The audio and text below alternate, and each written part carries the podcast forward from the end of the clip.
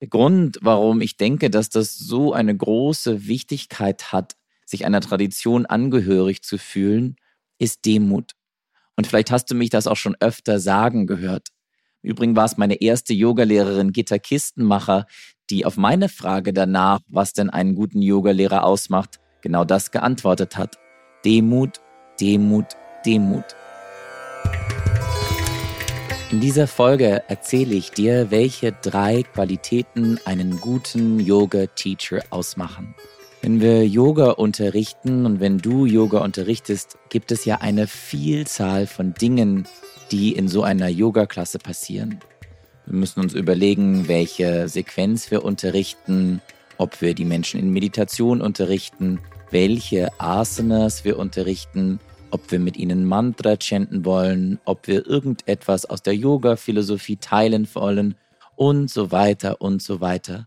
Viele, viele Dinge, die wir machen können, die wir lernen können, die wir vorbereiten können. Wir können darauf achten, wie wir uns anziehen, wie wir aussehen, dass wir gepflegt sind, wie wir sprechen, welche Musik wir spielen und noch viele, viele andere Dinge mehr.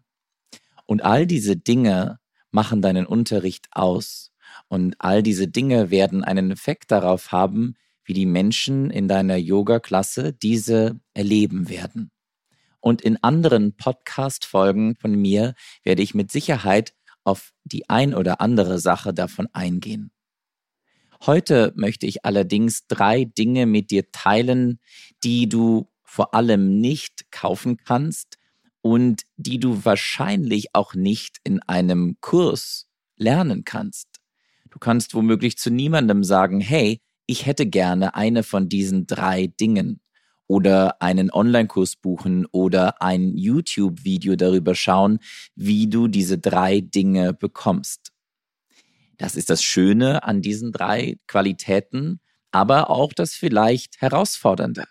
Denn wir haben ja so oft den Wunsch, wenn wir hören, oh wow, ich brauche diese Dinge, um ein guter Yoga-Teacher zu sein, dann kaufe ich sie mir oder dann melde ich mich zu einem nächsten Training an.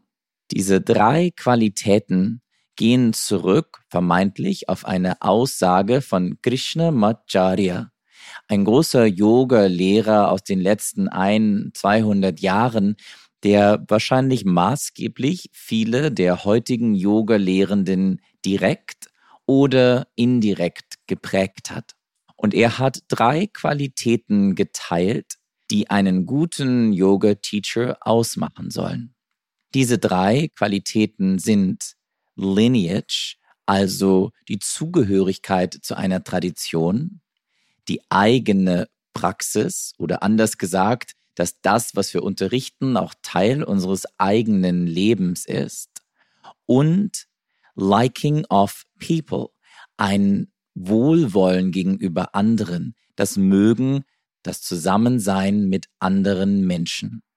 Starten wir mit dem ersten von diesen dreien, um das etwas genauer anzuschauen und ich werde dir meine Gedanken dazu geben.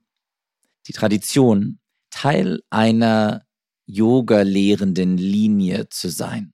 Ich habe mal einen ziemlich bekannten Yoga-Teacher hier aus Deutschland gefragt, wer denn eigentlich seine Lehrerinnen und Lehrer seien. Und daraufhin konnte er mir eigentlich überhaupt keine Antwort geben oder wollte die Antwort vielleicht auch nicht mit mir teilen, hat dann so ein bisschen rumgedruckst und mir verschiedene Orte genannt, aber auch keine Namen.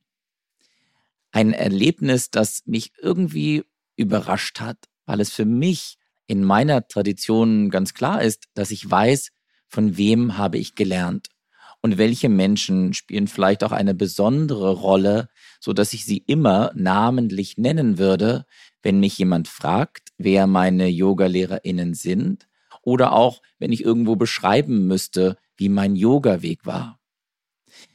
Die Menschen, die ich als meine Yoga-Lehrer bezeichne, sind die Gründer der Jivamukti-Yoga-Methode Sharon Gannon und David Life und auf dem Weg dahin noch ein paar andere Mentoren und Wegbereiter wie Dr. Patrick Broom, den du vielleicht kennst, und meine allererste Yogalehrerin, Gitta Kistenmacher hier aus Berlin, die natürlich wahnsinnig wichtig ist, da sie ja in diesem Leben zumindest den Startschuss und den Impuls gegeben hat für das, was ich heute machen kann. Warum ist die Anbindung an so eine Yoga-lehrenden Linie überhaupt so wichtig?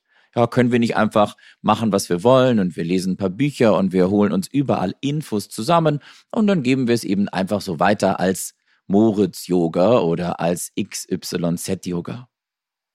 Natürlich werden all die Dinge, die wir lernen von anderen, immer durch uns durchgehen. Sie werden durch uns gefiltert, sie werden verändert durch unsere eigenen Erlebnisse, durch unsere Meinungen, durch unsere Konditionierungen, durch unser ganzes Leben, durch unseren Geist, durch unseren Chittam, wie Patanjali ihn in seinem Yoga Sutra nennt.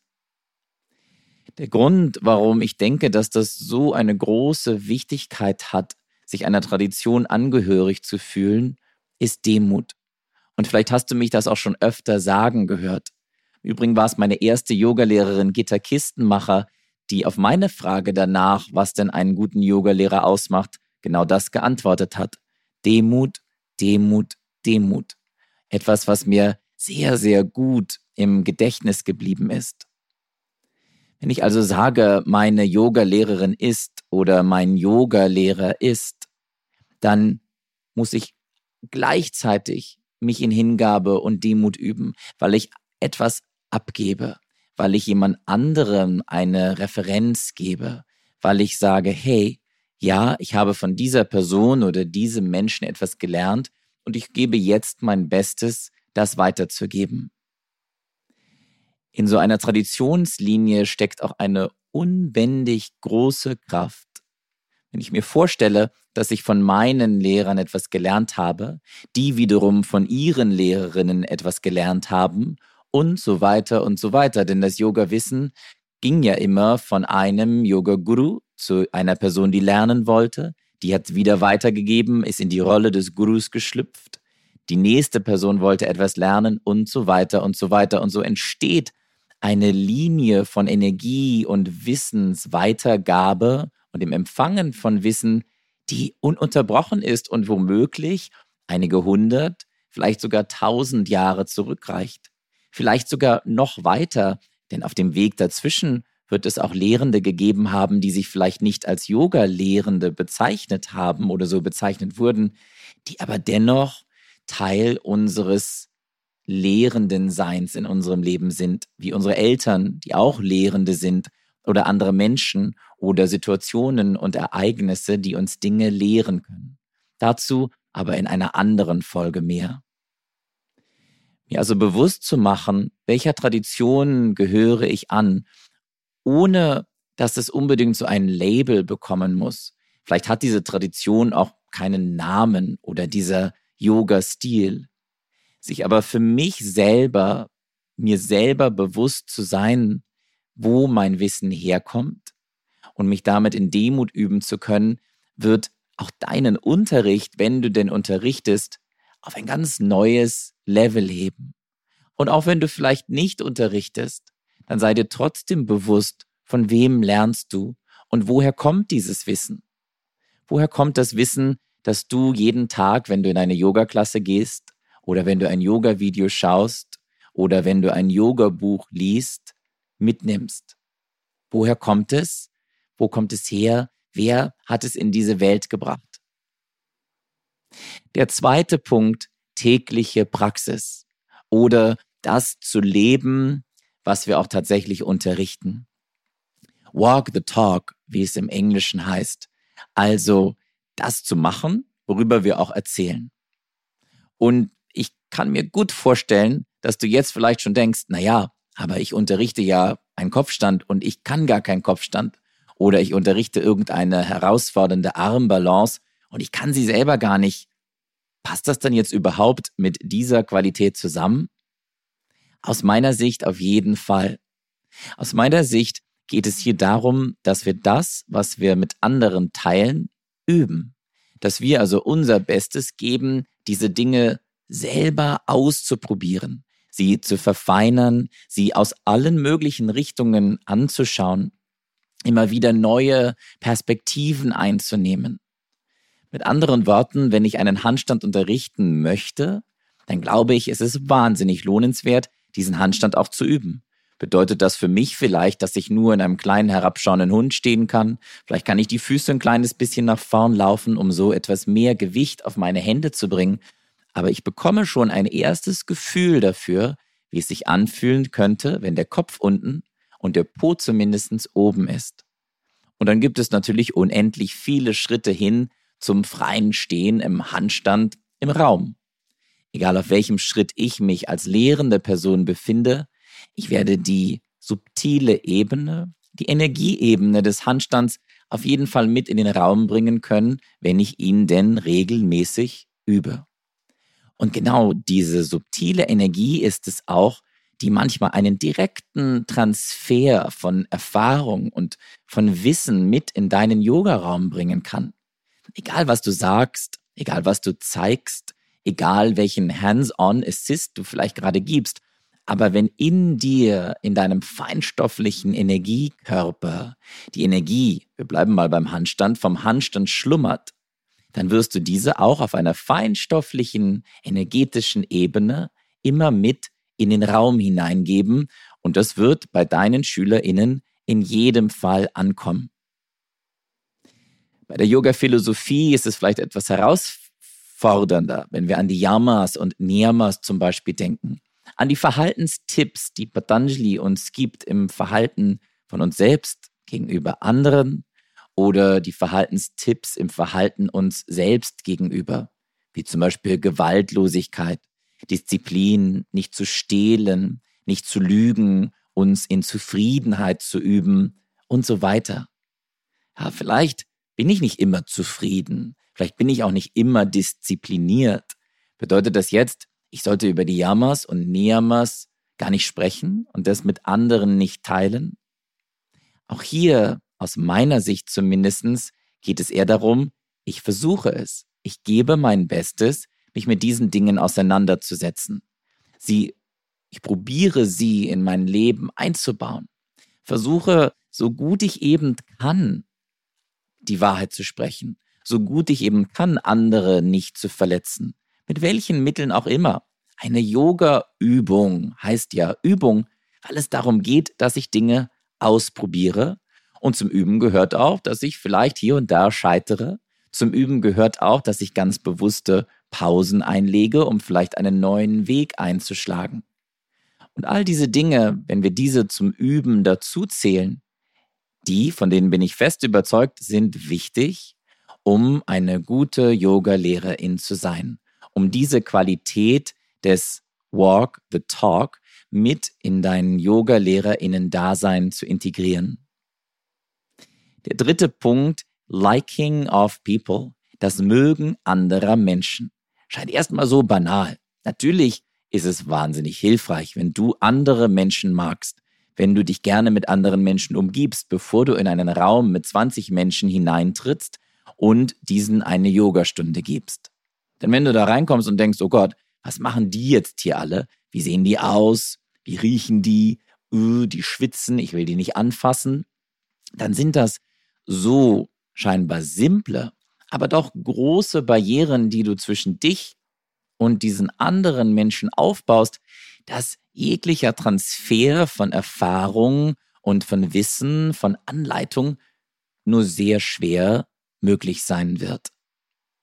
Und dies ist etwas, was wir vielleicht gar nicht üben können, was eventuell einfach nur in uns angelegt ist, ob wir ein Mensch sind, der sehr gerne für sich allein ist, der sich gerne zurückzieht, oder ob wir ein Mensch sind, der es mag, mit anderen zusammen zu sein. Und egal zu welcher Gruppe du gehörst, ich glaube nicht, dass das bedeutet, dass du dann keine Yoga-Lehrerin sein kannst, darfst oder solltest. Vielleicht gibt es dann aber unterschiedliche Wege, wie du dein Yoga-LehrerInnen-Dasein gestalten könntest. Vielleicht ist es für dich eher etwas, Einzelunterricht zu geben und nur mit einer Person zusammenzuarbeiten. Oder vielleicht möchtest du lieber Bücher über Yoga schreiben oder YouTube-Videos machen oder so einen Podcast aufnehmen, wo du, wie ich jetzt gerade, alleine vor einem Mikrofon und einer Kamera sitzt und trotzdem dein Wissen mit vielen anderen teilen kannst. Vielleicht ist es aber genau das Richtige für dich, auf großen Festivals zu unterrichten, wo zwei, drei oder vierhundert Menschen vor dir sind. Und vielleicht bedeutet das Mögen von Menschen eigentlich noch viel mehr. Vielleicht geht es eigentlich darum, dass wir in uns den Wunsch kultivieren, für andere da zu sein. Meine Lehrerin Sharon Gannon hatte mal gesagt, dass eine wichtige Zutat oder vielleicht die wichtigste für uns als Yoga-Lehrende ist, dass wir die anderen als erleuchtete Wesen sehen, dass wir so gut wir können sie als Yogis uns vorstellen. Denn nur wenn wir sie so sehen können, werden sie sich auch so sehen können. Auch dazu gibt es eine extra Podcast-Folge zu mir. Die drei Dinge, um sie nochmal zu wiederholen, die Krishna Macharya mit uns geteilt hat, die eine gute Yoga-lehrende Person ausmachen, sind also die Anbindung an eine Tradition, um sich die Kraft auch zu holen, um sich auch nicht alleine zu fühlen, um immer wieder auf etwas Bezug zu nehmen, was schon da ist, um auch die alten Schriften zu lesen, immer wieder eine Referenz zu ihnen zu geben oder eine Referenz zu unseren direkten Yoga-Lehrenden in diesem Leben. Das zu praktizieren, was wir unterrichten, etwas, was wir womöglich am leichtesten sofort umsetzen können, gleich jetzt, wenn du diesen Podcast gehört hast. Vielleicht berichtest du häufig über das Yoga Sutra von Patanjali, hast aber lange Zeit schon keins mehr gelesen, dann nimm dir eine Ausgabe und lies ein bisschen darin und du wirst sehen, dein Unterricht darüber wird sich sofort verändern. Oder wann warst du das letzte Mal auf der Matte und hast Asana geübt? Auch das kannst du sofort im nächsten Moment, wenn es dir möglich ist, einrichten. Und der dritte Punkt, das Mögen von anderen Menschen. Das Grundsätzliche und vielleicht zu überlegen, wie dein Yoga-Setting sein könnte, wie du am besten unterrichten kannst. Und vor allem die Perspektive einzuschlagen, dass du für diese Menschen da sein kannst, dass du eine Dienerin oder ein Diener gegenüber diesen Menschen sein möchtest. Ich hoffe, dass die Gedanken zu diesen drei Qualitäten dir Inspiration bieten für dein Yoga-LehrerInnen-Dasein, dich vielleicht sogar motivieren, den nächsten Schritt zu machen und Yoga-Lehrerin zu werden. Vielen Dank fürs Zuhören.